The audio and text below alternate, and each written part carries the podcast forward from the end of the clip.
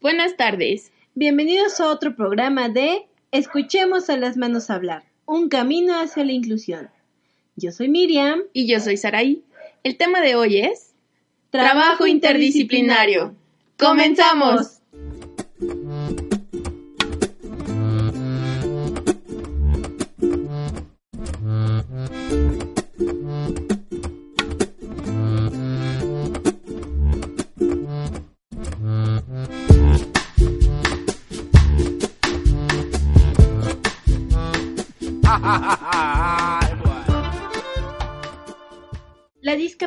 Que presenta un individuo puede llegar a limitar o impedir el desempeño de su rol normal en una sociedad en función de su edad, sexo, factores sociales y culturales, además de tener orígenes y representaciones muy distintas. De ahí que la mayoría de los profesionales de diferentes campos disciplinares y que de forma directa o indirecta trabajan en la rehabilitación física, educativa, laboral y social de las personas con discapacidad vean la necesidad de articular esfuerzos con otros profesionales. Estas necesidades pueden abordarse interdisciplinariamente en los niveles de intervención, tanto primaria como secundaria, en sus aspectos de detección y prevención, y por otro lado la intervención terciaria, que se refiere a la rehabilitación o atención una vez que se presente la dificultad. En conclusión, se puede decir, por un lado, que tanto la rehabilitación de la persona con discapacidad como las acciones preventivas requieren de diferentes recursos para atender la, individual, para atender la individualidad de estos sujetos y en esos recursos están incluidos los diversos profesionales de las distintas disciplinas biopsicosociales. La acción de un equipo de trabajo interdisciplinario no debe limitarse a emitir una valoración individual sobre el problema del sujeto y a prescribir una serie de recomendaciones para su atención según el campo disciplinar de cada profesional, sino que debe centrarse en la comprensión del vínculo sujeto-contexto. Se integra así una visión holística, comprensiva, de las necesidades educativas, personales y sociales presentes en el niño o en la persona con discapacidad. El acompañamiento y comunicación entre el equipo interdisciplinario, compuesto por un fonoaudiólogo, neurólogo, terapista ocupacional, fisioterapeuta, trabajador social, psicólogo y pedagogo, entre otros, debe establecer en forma conjunta la meta de intervención integral a lograr focalizando las acciones y recursos a un fin común. Una vez formulada la meta, el equipo diseña el objetivo general común a lograr, pensándolo en la ejecución funcional, autónoma, adaptativa e independiente del niño, no solo en el medio educativo, sino comunitario y familiar, permitiendo lo anterior y establecer un lenguaje común entre el equipo, la familia, la escuela y la comunidad manteniendo así una perspectiva holística e integral de intervención. Para profundizar más en el tema, contamos con dos invitados especiales. Alejandra Corona Hernández y Michelle Pedro Roque Ramírez. Alejandra Corona Hernández es técnica en trabajo social por la Escuela de Trabajo Social en Puebla, licenciada en Psicología Clínica por CESTEM, coach personal certificada por la Federación Mexicana Life Coaching, entrenamiento en formación psicoterapéutica por SESTEM, diplomado en neuropsicología infantil, síndromes y barreras para el aprendizaje. Actualmente estudia la maestría en pedagogía con línea a educación especial por la UPAEP. Bienvenida Ale, gracias por aceptarnos la entrevista, gracias por estar con nosotros y gracias por pertenecer a esta temporada en Escuchemos a las manos hablar. Pues hola, muy buenas tardes, pues un gran gusto, en verdad un privilegio estar con ustedes compartiendo este espacio. Les agradezco el que me hayan tomado en cuenta y pues espero aportar lo mejor que pueda de mi área y de lo que ustedes crean que, que, que sea afecto al bienestar del ser humano. ¿Tu nombre completo? Bueno, mi nombre es Alejandra Corona Hernández. Este, mm, tengo 45 años, soy trabajadora social y pertenezco a una USAER, ahí donde hago función. Tengo la preparación en trabajo social y también la función como trabajadora social. Aparte, pues también tengo la licenciatura en psicología clínica y una situación y serie de, cursos y capacitaciones que, que, he llevado a cabo. Muy bien. Y platícanos un poquito, ¿qué es lo que te gusta hacer cuando tienes tiempo libre? Pues cuando tengo, tengo tiempo libre, por ahí dirían, pues a descansar y compartir con la familia, que es lo más importante. Eso es lo que más me gusta hacer. Muy bien. Sabemos que una de tus grandes pasiones es la lectura. Te gusta mucho leer. ¿Qué libro leíste últimamente y que nos puedas recomendar para todos para que conozcan? Pues una de mis favoritas de leer, sobre todo el trabajo social, que en la que yo pensaba que ella era psicóloga, cuando yo me enteré que era este, trabajadora social me sorprendió mucho, es Virginia Satir ella habla mucho sobre la terapia de intervención sistémica la familia, la terapia en la familia. Fue la primera trabajadora social de intervención como terapia familiar. Ella se dio cuenta que era importante el vínculo familiar para que el, pues el chico, el alumno saliera adelante o el paciente, este, estudiante saliera adelante. Entonces Virginia Satir es una de las de mis favoritas y este y hay un libro de ella que se llama La familia, la familia en tres. Este, ella recopila, hace toda una recopilación de varios casos en, en varias familias y llega a la conclusión de que es la, la importante como primordial, la familia es el vínculo para sacar adelante a todo ser humano. Entonces, Virginia Satir es una muy buena ponente y trabajadora social, que es lo más importante. Muy bien, pues a buscar. Yo tampoco sabía que era trabajadora social. A buscarla ya, a leerla. ¿Cómo fue que, que te interesó el trabajo social o cómo conociste esta profesión del trabajo social? ¿Qué fue lo que te motivó a estudiar trabajo social?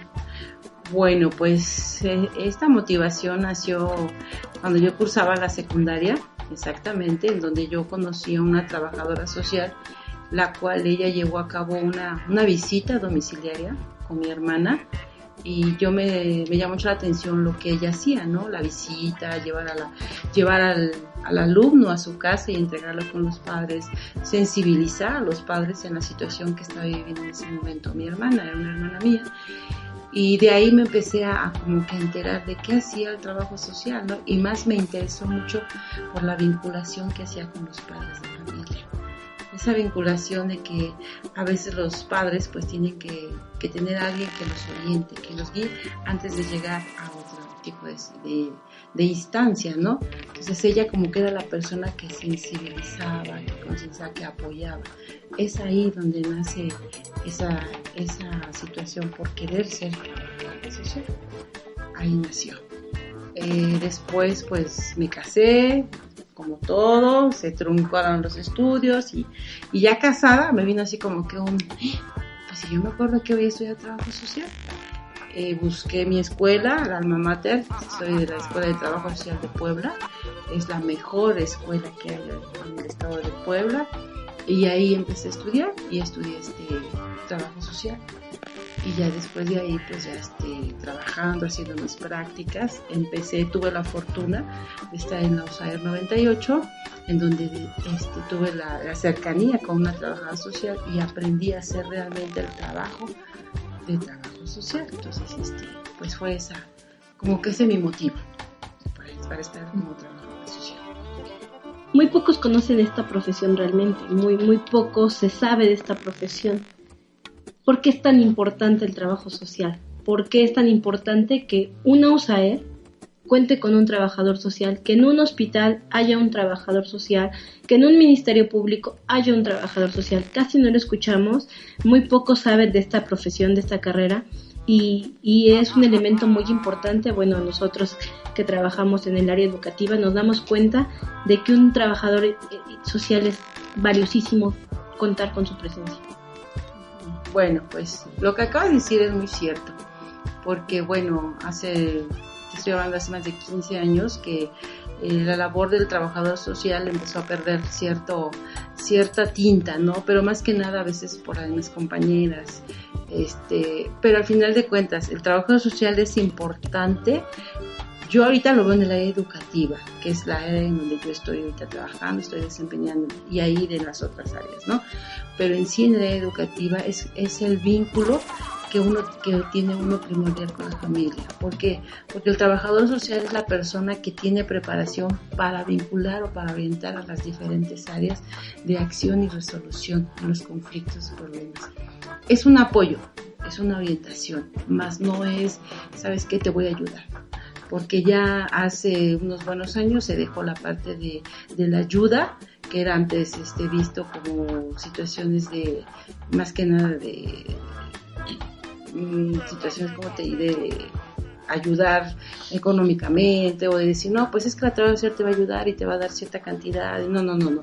Ahora ya es una persona preparada que tiene conocimiento en todas las áreas para poder orientar. Ese es, ese es el valor. Entonces, en una institución siempre tenemos que tener quien nos oriente hacia dónde ir, hacia dónde caminar con la situación que uno tenga. Entonces, es por eso para mí es muy importante que haya, que exista un trabajador social en una institución educativa. Y bajo esta línea de trabajo, ¿qué es lo que tú haces dentro de la USAER? Bueno, pues es que en la USAER yo a veces digo que como trabajadora social somos como doctólogas. Yo así lo nombro, ¿no? Porque, bueno, en la USAER mi función es este pues primero más que nada conocer, saber qué es la necesidad para poder vincular a alguna institución, ya sea privada, pública, y tener conocimiento, más que nada a nivel de especialistas, tener contactos, hacer esa, esa vinculación, eh, este, que ellos tengan ese apoyo. Lo importante de ellos es siempre conservar la integridad humana. ¿Qué es esto? Enseñar a pescar a los padres, no darles el pez entonces ellos al sentirse que uno los está acompañando, que los está orientando, que sabe que, mire, este, un estudio de caso, por decir así. Llego con maestra de apoyo, me dice, sabes que Ale, ya se hizo, ya se evaluó, ya psicología, ya intervino, ya, pero hay un antecedente médico que se quedó pues hasta cierto punto truncado o necesita una atención médica. Entonces ya estudiamos el caso y yo le digo, ¿sabes qué? saco todo así como mi cartera de, presentación, salgo a las instituciones y digo, ¿sabes qué? Mira, podemos ir con esto, con esto, con esto, economía, tenemos esto, tenemos esto, tenemos esto, ¿no? Entonces mostramos cartas a los padres para que pues ellos puedan tener acceso para poder este, alcanzar y complementar la educación de su hijo. Esa es una función muy importante y lo más es el acompañamiento. Yo siempre he dicho que como trabajadora social sería bueno, es bueno dar el acompañamiento, porque al final de cuentas si los padres se sienten apoyados, se impulsan. Si nosotros los dejamos sueltos, que vayan, no nos van a traer el mismo resultado. Yo siempre les digo a los papás, yo soy muy metiche, me meto donde no, pero, pero es para entregar mejores resultados, porque dos cabezas piensan mejor. Entonces, por eso es el objetivo. Eso es lo que parte de lo que yo hago. Entrevistas también hago, dependiendo de la necesidad del maestro, pero en este caso es más cordial que los maestros las hagan porque ellos tienen a la población. Entonces yo voy una vez al mes a una escuela. Entonces de aquí a que voy a una escuela, hago entrevistas. Yo como que como que trabaja trabajos sociales para una situación en acción, una situación de, de, de contribuir en orientación para mejorar. Ya la parte administrativa, pues a veces es más del maestro que mía, pero lo mío es acción afuera. Y en esto del acompañamiento de los padres, ¿cómo haces? Me imagino que es muy difícil el, el dividir esta parte de hasta dónde los acompaño, hasta dónde los suelto, porque llegará un momento en el que, pues, no sé, quizá los tengas muy consentidos y entonces esperen a que tú lo hagas todo. ¿Cómo saber cuándo es el punto exacto en el que tienes que soltarlos? Bueno, el punto exacto es este es complementando. Por ejemplo, en este caso hay que, hay que observar más que nada a las personas porque dentro de nuestra población muchas de las veces los padres o las madres tienen una situación cognitiva. También, si tenemos por ejemplo un niño con discapacidad intelectual genéticamente, también tenemos que investigar si no el papá o la mamá tiene la misma situación. Si tienen la misma situación, lógico que es una mamá que no muy fácilmente la vas a poder soltar pero hay mamás que continuamente están muy bien y que el niño en dado momento es, es la situación que tiene y entonces ahí en dado momento nomás como que orientas ya como una o dos veces y ya nomás les da seguimiento muchas veces es por telefónico o, o, en su momento yo hablo con el especialista, ya hablo con el especialista, oiga, ¿sabe qué? ¿Cómo está mi niño? ¿Ha asistido? ah, no, sí, está en un problema, o pedimos un reporte. Pedimos un reporte al lapso de dos, cada dos, tres meses para que nos lo lleve y en esa función se va viendo que la mamá está yendo, que está asistiendo, que está, que está medicado, que no tiene y entonces de esa manera ya vamos soltando. Pero de primera entrada yo mínimo ando dos o tres ocasiones en el año repartidas en el ciclo escolar. Y ya de esa manera yo voy observando y voy viendo a quién suelto y a quién no y aquí en el momento vuelvo otra vez a retomar. Esa es más o menos mi observación que yo hago. Y hablando un poco de toda esa vinculación que tienes con los especialistas, ¿con qué tipo de especialistas te relacionas? ¿Qué tipo son de especialistas son a los que más tienes vínculo y cómo consigues esos vínculos?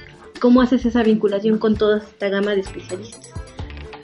Bueno, pues miren, yo dentro de toda esa situación yo mencionaba que he, recibido, me he ido a varios cursos de preparación. Siempre busco, por ejemplo, que eh, nombra cierta institución, por decir, no sé, Casa Autismo, por decir. Entonces yo voy a esos, a ese tipo de lugares a recibir pues una preparación, orientación y ahí dentro de esa misma situación expongo mi necesidad con los especialistas. Oigan, ¿sabe qué? Pues mire, yo tengo niños, pertenezco a y empiezo a hacer la divulgación platicando, comentando y de esa manera me voy dando esa apertura para que mi población sea beneficiada. Entonces, esa es la vinculación. Y en dado momento algunos amigos también, que pues son médicos, que son psicólogos, y me van platicando, y entonces ellos, oye, ¿sabes qué? Pues hazme una cita, oye, no, pues yo mira, yo te doy el número y tú ya haces. Ah, perfecto. Entonces me dan el número, yo contacto, pido una cita, hablo con él, expongo toda la situación, y pues mire, créanme que hasta ahorita he tenido suerte, sí, de verdad tengo una gama de especialistas conmigo, pero porque de verdad han visto que trato de responder, llevo a gente que realmente ocupa los apoyos y hasta ahorita he tenido mucha suerte, en verdad. Entonces, esa es la forma con la que yo me vinculo y con la que tengo las personas que están trabajando conmigo. Entonces, esa es mi parte. Dentro de esta parte que nos comentabas que te has preparado, que no dejas de asistir a cursos, ¿cuándo fue que decidiste o cómo fue que decidiste entrarle a la psicología? ¿Fue por alguna necesidad o curiosidad? Mm, ya, mira qué buena pregunta haces sí, de verdad que es muy asertiva tu pregunta. Efectivamente, yo empecé como trabajadora social, porque soy trabajadora social en la función, ¿no? Pero siempre me quedó esa situación de que yo decía, bueno, cómo poder apoyarnos, mi compañera y yo, maestra de apoyo, maestra de lenguaje, maestra este, psicología, si no tengo el conocimiento. Entonces yo veía, ¿no? en una discusión de caso y veía yo algunos términos, algunas necesidades y yo decía, no, yo no puedo quedar así. Yo tengo que estudiar la, la licenciatura, yo tengo que seguirme preparando para dar respuesta. En algunas ocasiones me ha tocado que la, la maestra, pues la maestra de apoyo no está y nosotros como equipo de apoyo vamos a esa escuela a orientar. Salen demasiadas, demasiadas preguntas por los maestros, es que miren, tengo un niño así, y, y, y ante esa situación yo decía, no, yo no me puedo quedar atrás, yo tengo que prepararme para dar respuesta a todas las necesidades. Y de igual manera a mis mamás, porque las mamás me preguntan, oiga maestra, ¿y el medicamento esto? Oiga maestra, ¿y cómo le hago?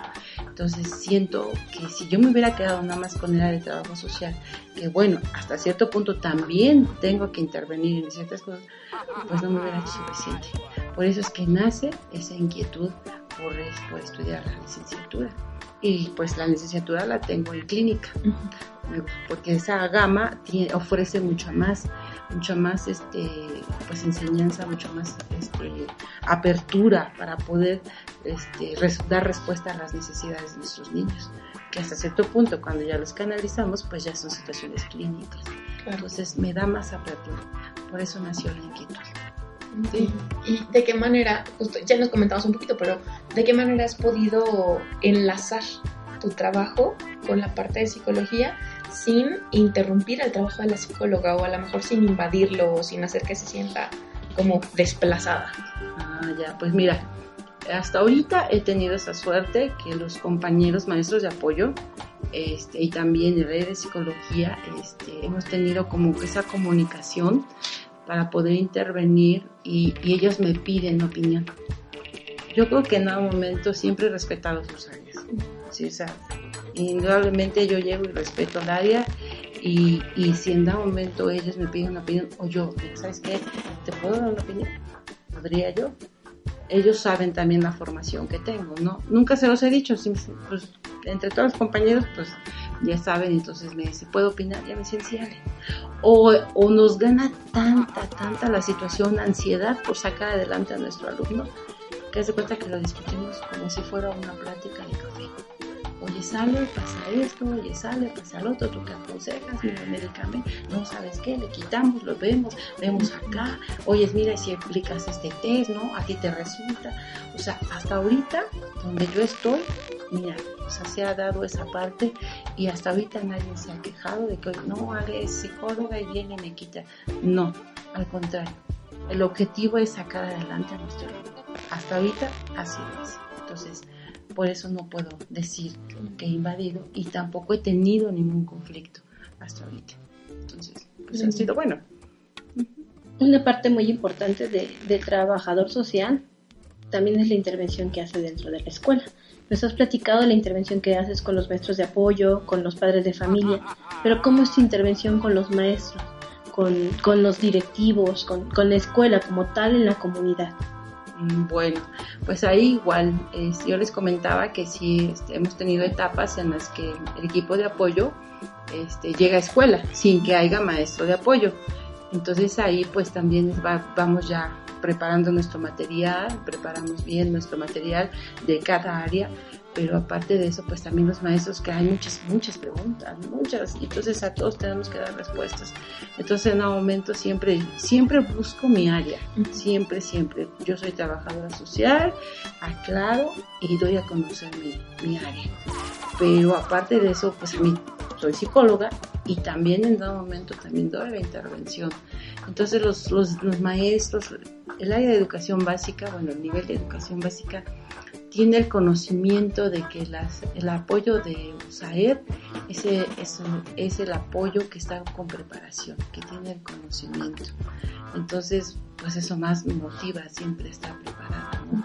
y, y, trato de dar respuesta a directores, a maestros de aula, a papás, a supervisores, o sea, trato de dar, de dar respuesta y es como, como, como doy respuesta dentro del área y dentro de lo que sé que se debe de hacer como un nivel de educación especial.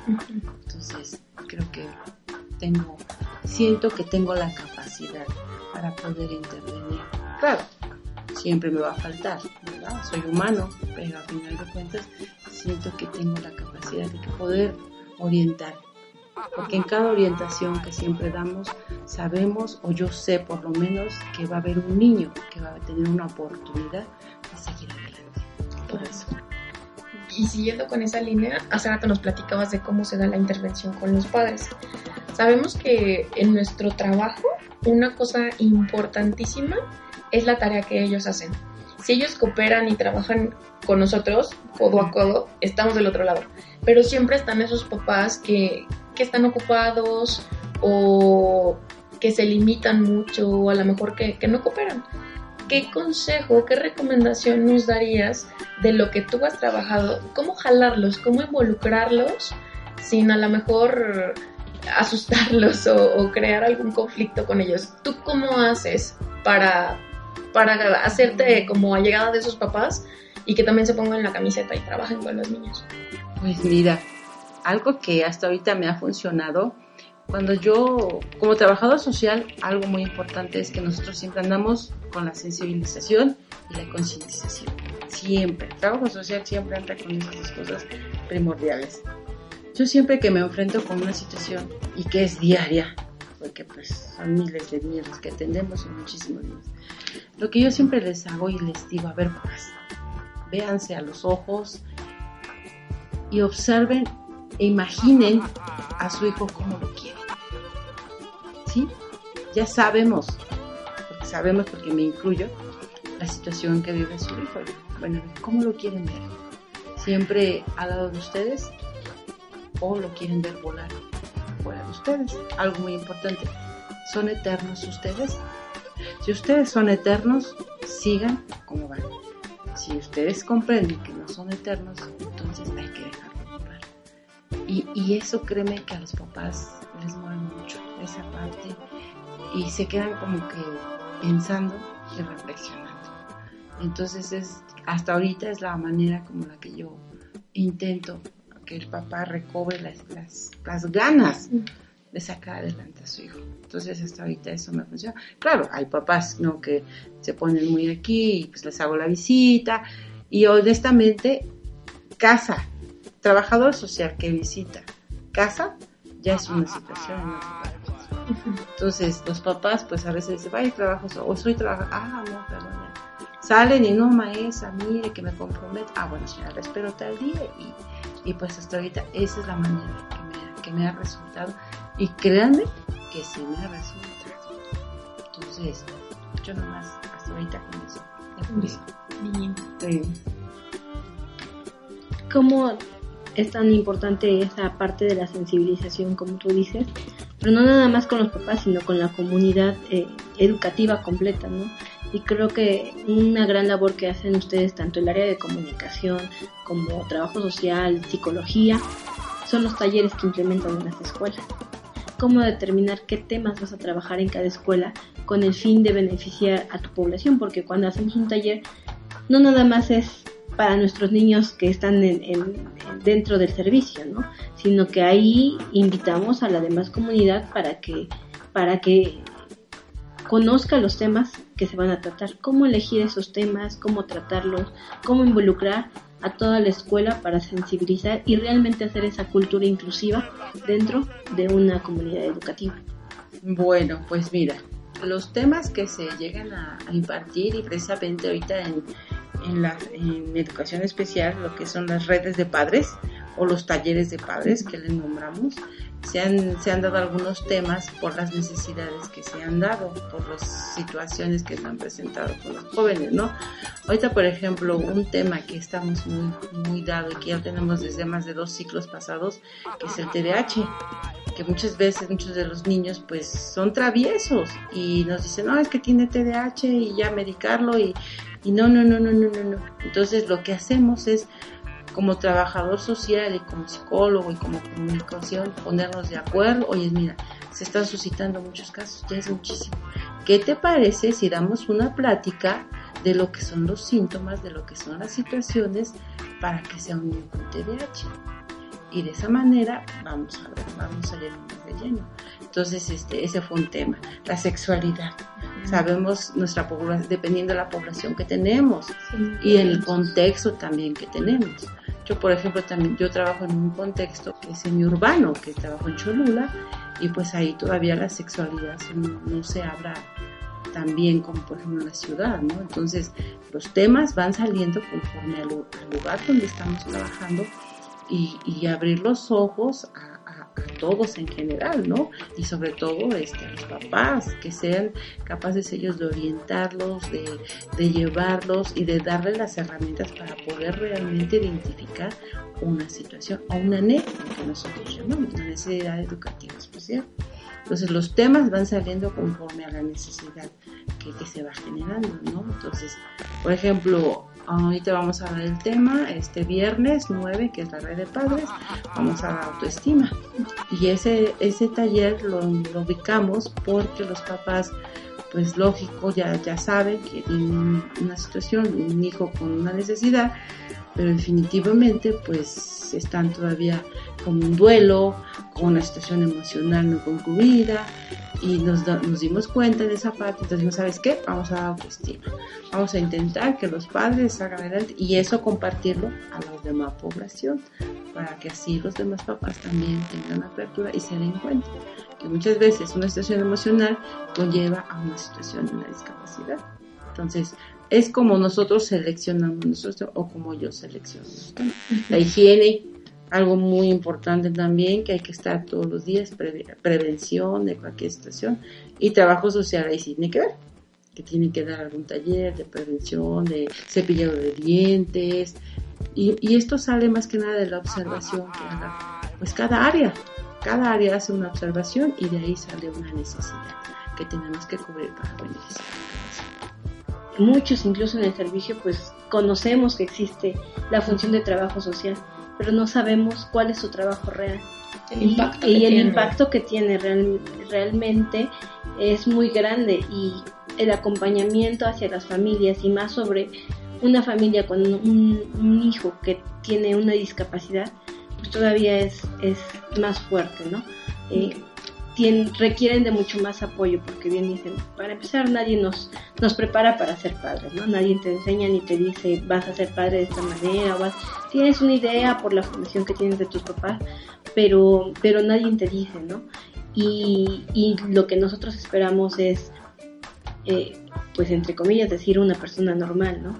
Y cuando no es así, eh, el, shock emocional que cada persona tiene, pues, y cómo lo vive es diferente y en algunos el proceso de duelo es demasiado largo y pasan años y no lo logran concluir y en otros eh, su duelo es más corto y, ayudan a sus hijos a salir adelante más fácilmente, ¿no? Pero creo que ahí es donde justo entra esta pieza del rompecabezas de lo importante que es trabajo social, ¿no? No valorábamos la importancia de este especialista dentro de la, de la labor educativa, ¿no? Y pues así como tiene un gran impacto en esta, en la labor educativa, pues igual ha de ser en la médica, en, la, en todas las demás ramas, porque así como psicología, como medicina, como varias eh, varias profesiones tienen sus líneas, ustedes también tienen demasiadas líneas, ¿no? Y pues bueno, la educativa es demasiado alta. Y pues Ale, pues te agradecemos mucho esta entrevista, te agradecemos todo lo que nos aportaste, realmente nos ilustraste demasiado. Y pues este, ¿dónde te podemos encontrar? ¿Cómo te podemos encontrar? Tu contacto para las personas, porque no nada más es trabajo social, sino también, eh, pues ya de manera particular, la parte psicológica, ¿no? Entonces, ¿dónde te pueden encontrar? ¿Cómo te pueden ubicar? Y cómo contactarte, ¿no? Cuando se requiera tu servicio pues en verdad yo les agradezco esta invitación. Este, hablar de trabajo social en el área educativa, como lo acabas de decir, es muy extensa, muy hermosa, la verdad, a mí me apasiona la educación, definitivamente, que pues ya ahorita ya estoy también en la maestría en pedagogía, que ya muy pronto voy a terminar, también otra, otra situación que me llevó, la misma necesidad de intervención me llevó ya estoy por terminar la maestría en pedagogía para poder dar mejor respuesta a nuestros alumnos. Entonces, este, pues miren, yo, yo, yo me dedico de forma particular a este, terapéutica. Tengo mi consultorio en la unidad Volkswagen 2. Mi número telefónico es pues 22 23 49 78 14 tanto doy el servicio como trabajadora social, como psicóloga clínica, en el, en el ámbito de USAE, como USAE, necesidad educativa especial. Entonces, pues yo doy el servicio tanto a escuelas, estoy abierta para dar pues orientaciones, capacitaciones, talleres, dependiendo de la necesidad que se presente. Entonces, yo sí invitaría, eh, si algunas trabajadoras sociales me están escuchando, que son del área educativa, que, impulsen más a los papás, que acompañen a los papás, que no los dejen, que no nada más se sirvan de una orientación, por no basta, no basta una orientación, es tomarlos de la mano y sacar adelante al alumno y también a una familia que es lo más importante que debemos de recuperar y que se está perdiendo en nuestro país. Entonces yo invito a que trabajo social retome esa fuerza, retome esa energía y tome a la familia de la mano para sacar adelante y apoyarla. Pues muchas gracias. Muchas gracias, Ali. Muchas gracias nuevamente.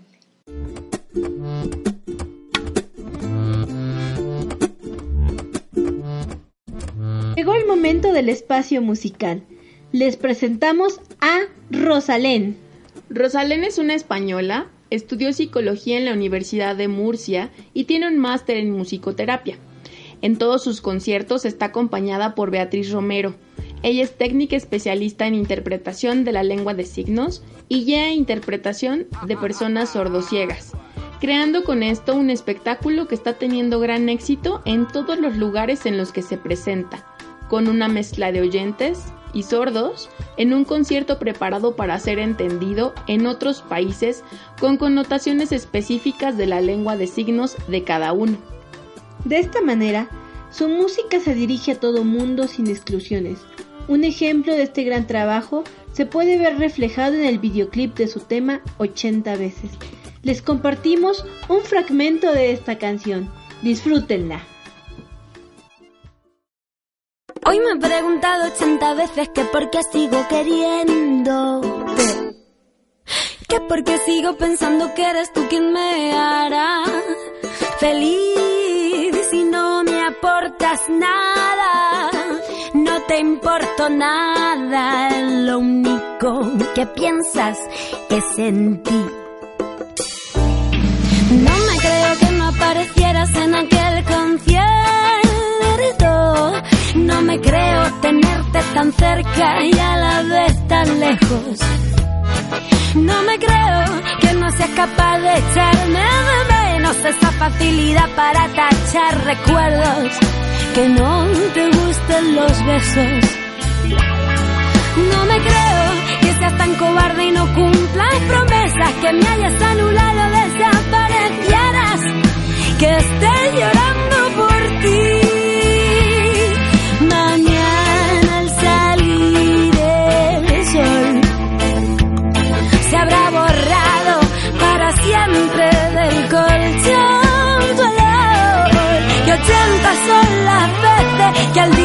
acuerdo de ti. Las mismas que recuerdo que te tengo que olvidar. Hoy me he preguntado 80 veces que por qué sigues presente en mí. Que por qué sigo creyendo que tienes que ser tú quien me hará reír. Si no me aportas nada, no te importo nada lo único que piensas es en ti. No me creo haber ganado un juego perdido. No me creo que si hayas fumado tu miedo a la soledad. Michelle Pedro Roque Ramírez es licenciado en terapia física. Ha tomado cursos de natación terapéutica, cuenta con distintas certificaciones como Tapping Neuron, fisioterapia miofacial, electrólisis percutánea, técnica Richelis, terapia manual instrumentada. Ha sido ponente con los temas electroterapia en el deporte, ejercicio físico en enfermedades reumatológicas. Ha trabajado como terapeuta con el equipo profesional de la CONADE, Selección Española de Fútbol, Liga Nacional de Básquetbol Abejas de León, jugadores del Club León, y trabaja en Aquiles MD Sport Medicine and Training Center con el doctor Jesús Rivera Cantero. En una frase, ¿cómo te defines tú? En una frase, completa. Sí. Em, no sé, supongo que sería más que nada como los tres aspectos que trato de regir mi vida, que sería lealtad, esfuerzo y disciplina. ¿Por qué? Porque si eres leal a lo que eres, a lo que prometes y a lo que tratas de ser, eso indirectamente te va a llevar al esfuerzo para tratar de lograrlo. Y si te esfuerzas para lograrlo, todo se logra con disciplina. La disciplina es la madre del éxito. ¿Por qué estudiar terapia física?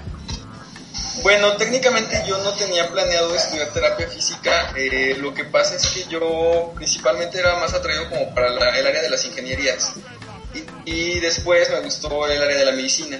Sin embargo, siempre me ha gustado mucho el deporte, entonces, y lo he practicado toda la vida.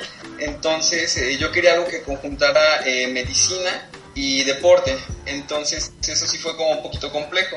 Y la que llegó a decirme eso pues, fue mi mamá, que había una, carrera que se llamaba terapia física. Y ya me puse a investigar de qué se trataba, qué englobaba, con qué tipo de, de pacientes te involucrabas. Y pues me encantó porque en ese entonces estaba de moda lo de la terapeuta física del Chelsea de Inglaterra. Entonces, más o menos vi como de qué se trataba y dije, no, pues aquí soy. Muy bien. Entonces, actualmente, ¿dónde trabajas? Pues actualmente estoy en la ciudad de León, Guanajuato. Eh, yo trabajo en Aquiles MD, Sport Medicine and Training Center. Es una escuela de entrenamiento físico, además de que también eh, contamos con área de eh, terapia física y bueno, nos especializamos más que nada en la terapia deportiva. Sin embargo, pues debido a, las tecnologías que tenemos en la clínica, pues podemos ver un sinnúmero de patologías ahí. Ok, sabemos que eres orgullosamente poblano. ¿Por qué irte a vivir a, Guanajuato, a León? Pues lo que pasa es que yo estaba buscando pues aprender más, ¿no? O sea, yo cuando terminé la carrera eh, me fui de servicio social un año al Crever de Jalapa y, bueno, regresando a Puebla eh, me absorbió un hospital que se llama Betania y empecé a trabajar ahí. Sin embargo, pues se vuelve como la misma rutina, ¿no? O sea, ves las mismas patologías, ves los mismos problemas y te englobas en eso. Entonces lo que yo siempre busqué fue como aprender más, ¿no? Y bueno, eh, yo ya había más o menos escuchado de la clínica por internet eh, y bueno, sabía un poco del doctor Rivera, que es mi jefe, y pues yo me dije a mí mismo, ¿no? O sea, si quiero ser de los mejores, tengo que aprender de los mejores. Entonces ahí fue como precisamente, pues me atreví, o sea, dejé muchísimas cosas en verdad para venirme para acá y pues aprender y tratar de aprender de la gente con la que trabajo. Y entonces, al tener este cambio, bueno, platícanos un poco en qué consiste tu trabajo actual, ¿no? Bueno, yo inicié como terapeuta físico que veía de todo, ¿no? Fracturas, eh, esquinces, problemas neurológicos, desarrollo psicomotor en niños, eh, adultos mayores, etcétera, ¿no? Lesionados medulares. Sin embargo, al llegar aquí a Aquiles me empiezo a especializar en lo que viene la terapia deportiva, tanto en deportistas amateurs como también en, este, en deportistas de alto, este, de alto nivel, ¿no? hemos tenido la oportunidad de trabajar con seleccionados nacionales de la Selección Nacional de Ciclismo de Montaña, eh, también con selección de ciclismo de pista, como fue Ignacio Prado para las Olimpiadas de Río, eh, con Daniel Vargas, maratonista de Río también. Eh, después estuve trabajando un tiempo con el equipo de abejas de la Liga Nacional Profesional de Básquetbol. Y bueno, también anduve de un lado a otro de la República. Tuve esa oportunidad y pues fue una experiencia interesante. Y pues actualmente me encargo del el área de terapia física con otros compañeros y me especializo más que nada en atención, eh, me gusta mucho las lesiones neurológicas deportivas. Entonces me enfoco más a ello, a innovación tecnológica. Eh, ahorita de la mano del doctor Rivera estoy aprendiendo a trabajar es lo que viene siendo terapia invasiva, eh, la técnica de microelectrólisis percutánea ecoguiada, haciendo lecturas con un ecógrafo. Y pues bueno, también estoy trabajando lo que viene siendo readaptación al ejercicio físico. Wow. Ok, y hablando de todo esto que hay, más o menos, ¿cuántas ramas o qué ramas de la terapia física existen? Pues mira, dentro de la terapia física existen muchísimas ramas. La verdad es que son un sinfín para ser exacto, no, no hay un número como tal, porque cada vez te vas dando cuenta que hay más, ¿no? Pero en el tiempo en el que yo estudié, yo me acuerdo que nos enfocaban mucho a que hay terapia física ortopédica, ¿no? Fracturas, eh, problemas posturales, etcétera. Luego hay terapia física neurológica, o sea, lesión medular, eh, parálisis cerebral infantil, hemocos, enfermedades motoras de origen central. Eh, luego hay terapia física pediátrica, niños, ¿no? Terapia física geriátrica, adultos mayores. Terapia física deportiva, o sea, deportistas de élite o amateur, cualquiera. Terapia física laboral, ¿no? O sea, para personas que, trabajan en oficinas, eh, oficinistas, etcétera pues también hay una rama de la terapia física que se encarga de todo lo que es ergonomía y readaptación, ¿no? Para evitar lesiones. Eh, un fin, o sea, hay muchísimas. Ok, y con la que ya elegiste que nos estás platicando, ¿de qué manera puedes vincularte con otras profesiones, con otros profesionales? Pues mira, afortunadamente en la clínica en la que estamos manejamos este, planes integrales de tratamiento. ¿Y a qué vamos con planes integrales? O sea que no solamente es el tratamiento de las lesiones, sino que al ver un deportista eh, necesitas encajarte con muchas otras ramas. En este caso, pues contamos con nutrición deportiva. Entonces la nutrióloga pues se encarga de realizar los ajustes y las compensaciones de acuerdo a lo que el deportista necesita, ¿no? Para trabajar adecuadamente y que su rendimiento sea el óptimo, aún con la lesión que nosotros estamos trabajando. También tenemos el área de psicología deportiva que pues es una parte muy importante para el deportista porque muchas veces tanto el estrés de los pacientes es difícil, es muy complicado que los anclen su lesión. Entonces, en este caso, el psicólogo se encarga de trabajar las estrategias adecuadas, tanto al periodo post-competencia como pre-competencia o durante la competencia, ¿no? Cómo va a ser la estrategia de ataque. Eh, también tenemos entrenadores deportivos y bueno, trabajamos muy de la mano con ellos, ¿no?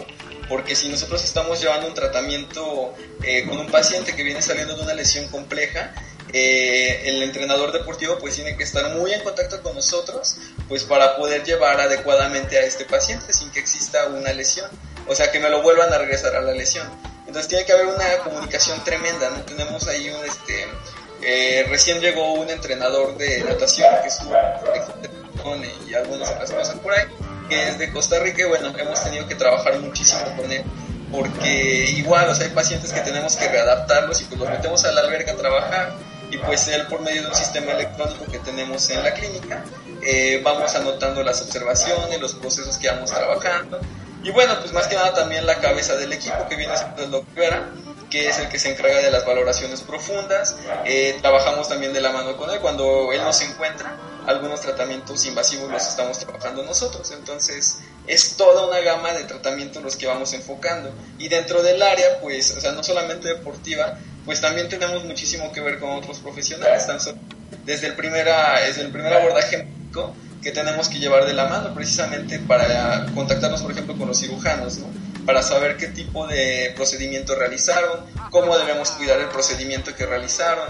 Eh, trabajamos con pedistas, con ingenieros en baropodometría, eh, analistas, o sea, tenemos toda una gama con la que nos podemos relacionar. Claro.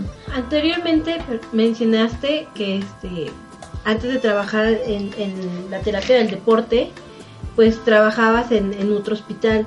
Eh, ¿Ahí tuviste alguna oportunidad de trabajar con personas con discapacidad? Sí, sí, sí, claro. Eh, te digo, desde que estaba en Crever de Jalapa, eh, tuve la oportunidad de trabajar con niños de parálisis cerebral infantil.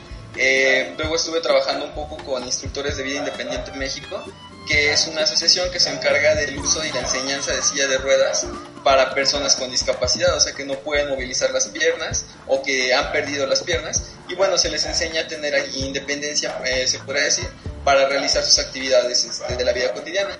Ya eso, llegando al hospital, eh, lo traté de proyectar hacia los pacientes que fui conociendo. Eh, me tocó trabajar con chicos con lesión medular, o sea que no movían las piernas por algún accidente eh, personas que movían del cuello para abajo también tienes que enseñarles a trabajar un poco. Y bueno, eh, personas a lo mejor que están no movían una mano, pero tienes que enseñarles cómo adaptarse para realizar sus actividades cotidianas. Ok, y hablando de, de, personas que tienen movilidad limitada, ¿has tenido oportunidad de trabajar con atletas paralímpicos? Sí, claro. Eh, de hecho, allá en, en Jalapa estuve trabajando con Alan Primo, que fue muy poquito, la verdad. Ya igual ya no se acuerda de mí. Y acá en, este, en León, pues trabajé, bueno, estoy trabajando actualmente con un personaje, bueno, folclóricamente se le dicen el patas, porque usa dos prótesis de piernas. Pero pues él fue corredor de ruedas olímpico y bueno, estuvo en algunas paralimpiadas y actualmente pues está entrenando con nosotros allá en Aquiles para hacer un Ironman. ¿Qué tipo de, de terapia es la que estás trabajando ahorita con él? No. Pues mira, ahorita, eh, como él ya es una persona entrenada, o sea, no hay mucho que yo en lo particular pueda enseñarle acerca de ejercicio, o sea, porque él ya lo tiene muy trabajado.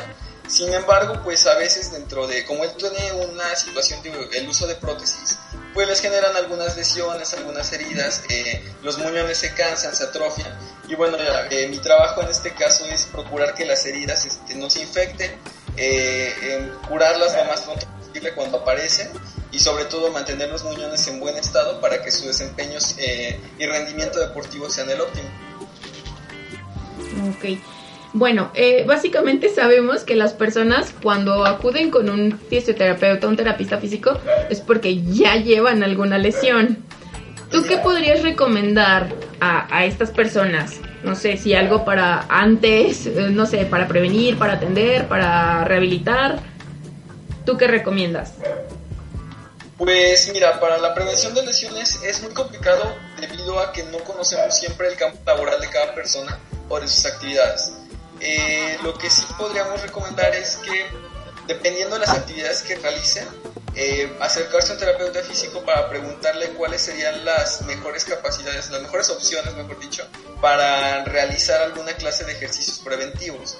Eh, eso lo vemos mucho con, las, con los oficinistas, por ejemplo, que pasan mucho tiempo sentados. Y bueno, la, la espalda es uno de sus puntos débiles, ¿no? Entonces nosotros como terapeutas físicos recomendamos eh, la aplicación de estiramientos, eh, algunos ejercicios que se han desarrollado para prevenir estas lesiones y bueno, nosotros con todo gusto se los enseñamos y prevenimos ciertas lesiones, ¿no?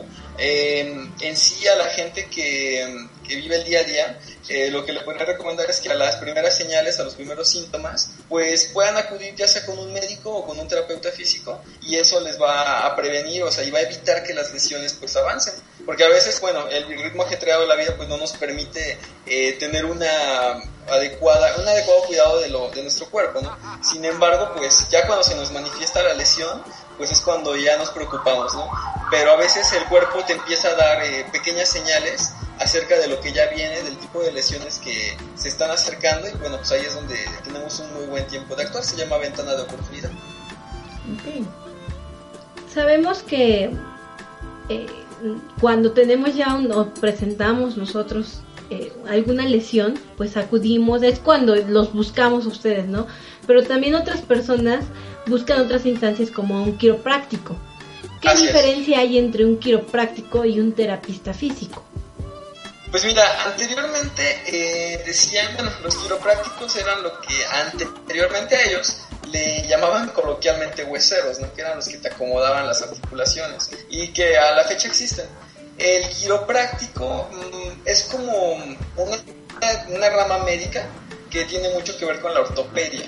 O sea, fueron como los primeros, como los pioneros, por así decirlo, eh, dentro del, del uso de la terapia física. El término quiropráctico es más utilizado en Estados Unidos. Allá es un poco más diferente el decir voy al terapeuta físico. Allá es más fácil decir este voy al quiropráctico porque es una carrera, o sea, es una profesión, por así decirlo.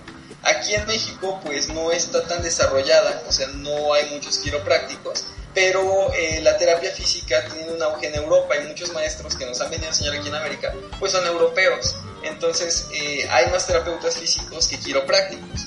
Digo, pues el quiropráctico se encarga de trabajar eh, las lesiones por medio de maniobras manuales, eh, realiza ciertos acomodos, por así decirlo. En nuestro caso, como terapeutas físicos, pues nos valemos más de agentes físicos, agentes electromagnéticos, agentes eléctricos, eh, trabajo manual, trabajo invasivo, trabajo ecoguiado, ejercicio terapéutico. O sea, nuestra gama es un poco más elaborada, por así decirlo, más instrumentada y el quiropráctico tiene otras funciones. me llamó la atención el trabajo que realizaste en Jalapa con las personas con silla de ruedas. Eh, cuando recién tienen su lesión, ¿cómo trabajar con ellos también este aspecto emocional?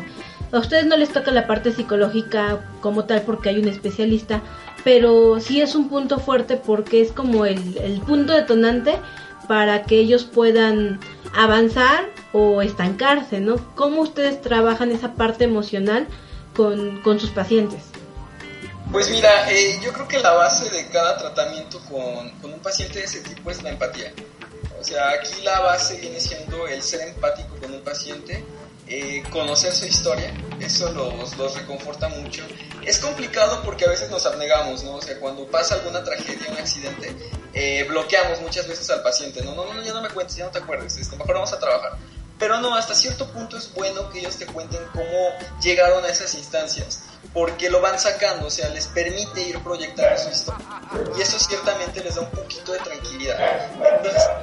Tienes que trabajar mucho es la parte empática, ¿no? O sea, ponerte en tantito en el lugar del paciente y decir, ¿cómo me sentiría yo si no pudiera mover un día las piernas, ¿no? Entonces, ¿qué motivación voy a encontrar?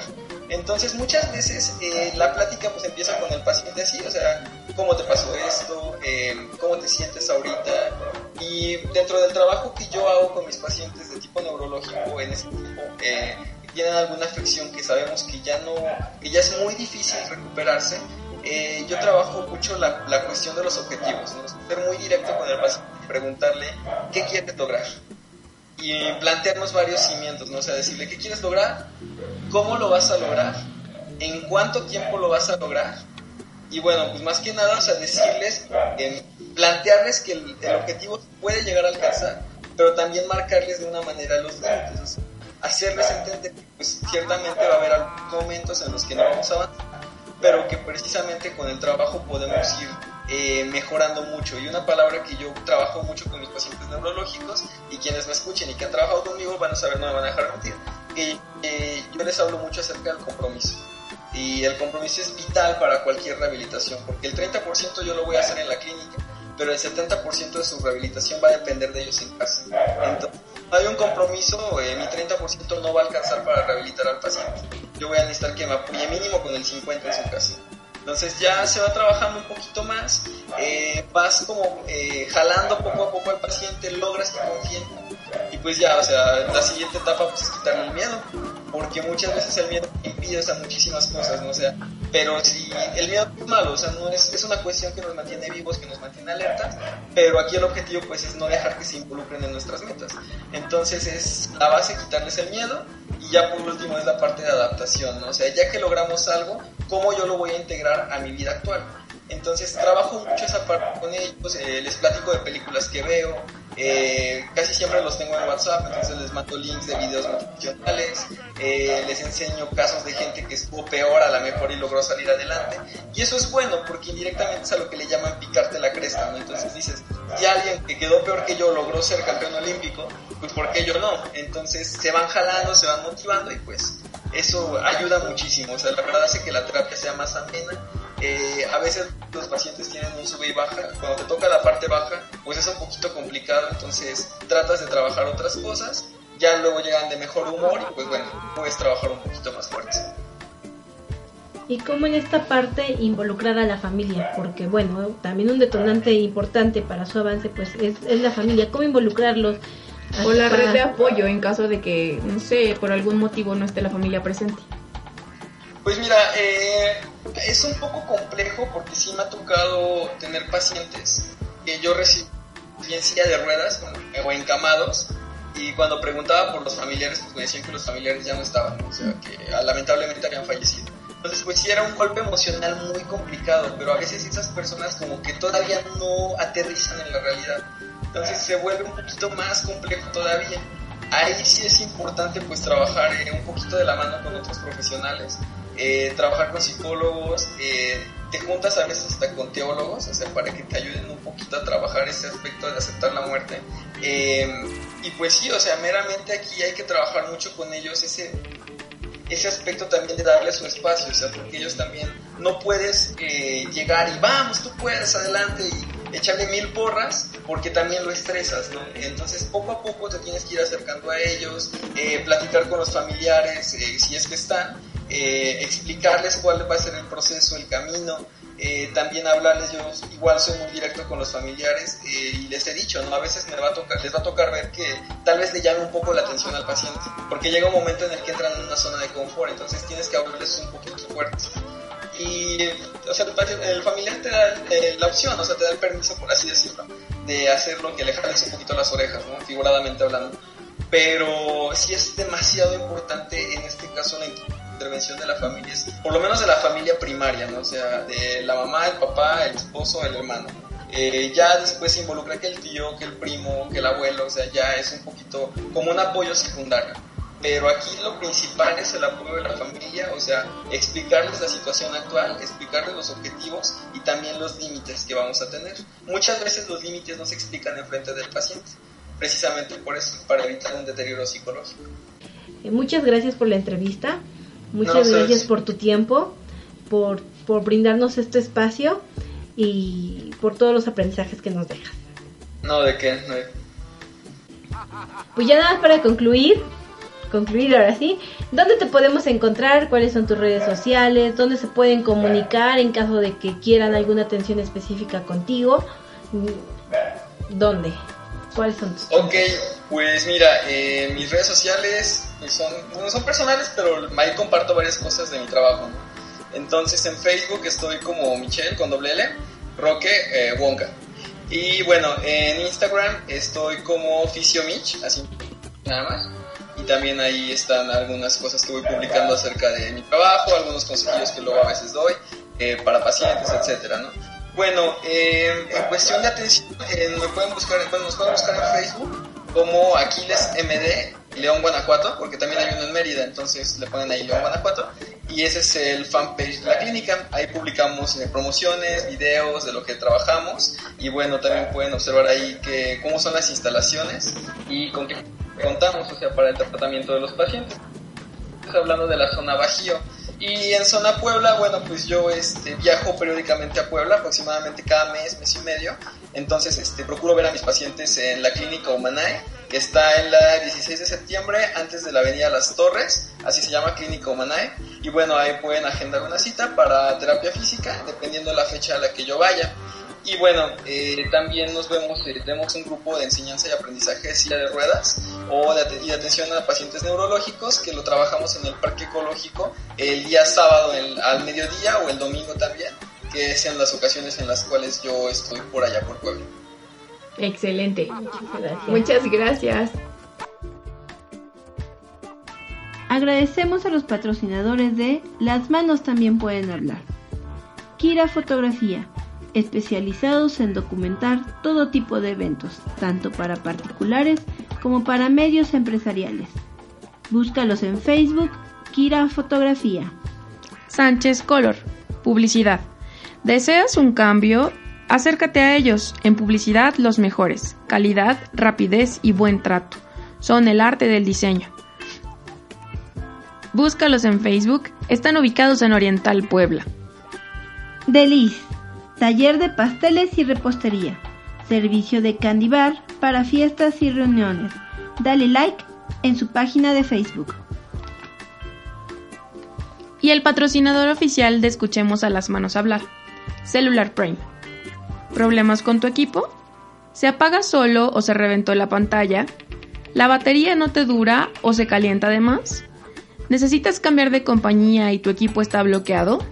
¿Viajarás al extranjero y quieres usar un chip temporal? ¿Problemas con las aplicaciones o la memoria de tus equipos? ¿Virus?